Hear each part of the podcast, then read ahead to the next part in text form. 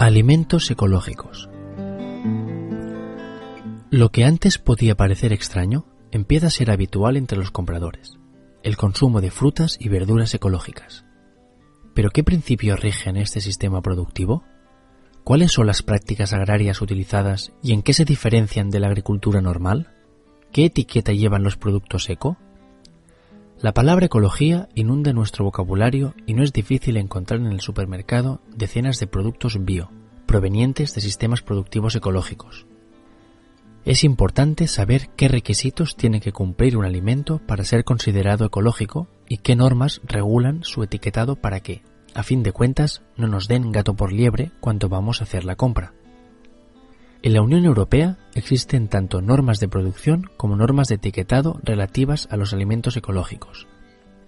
Recientemente se acaba de aprobar el nuevo símbolo que distinguirá unos productos y otros, la llamada Eurohoja, etiqueta que será obligatoria para las frutas, verduras, etc., eco, producidas dentro de la Unión, y a las que se podrán añadir las distinciones específicas de cada región o comunidad autónoma pero solo algunos productos pasan el filtro ecológico. Para que tengan esta consideración, deben basarse en unas prácticas amables con el medio ambiente, que minimicen el impacto humano y sean producidos de la manera más natural.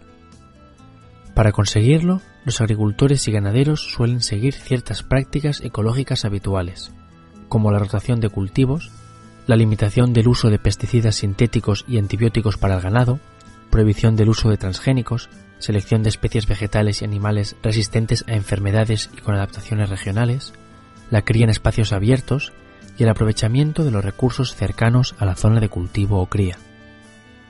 Todo esto, como explican desde la Comisión Europea de Agricultura de manera sencilla, se resume en que la agricultura ecológica es un sistema de producción agrícola que proporciona al consumidor alimentos frescos, sabrosos y auténticos al tiempo que respeta los ciclos vitales de los sistemas naturales.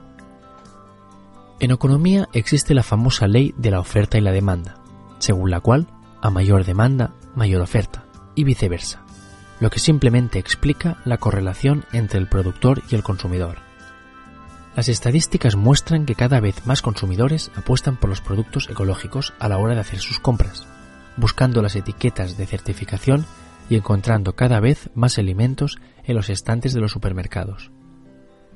Según los estudios de la Unión Europea, se estima que el mercado de los productos ecológicos está creciendo a un ritmo de entre un 10 y un 15% cada año, lo que ha supuesto que entre 1997 y 2006 el crecimiento de este tipo de productos respecto al total haya pasado del 0,5 al 4% en toda la Unión Europea.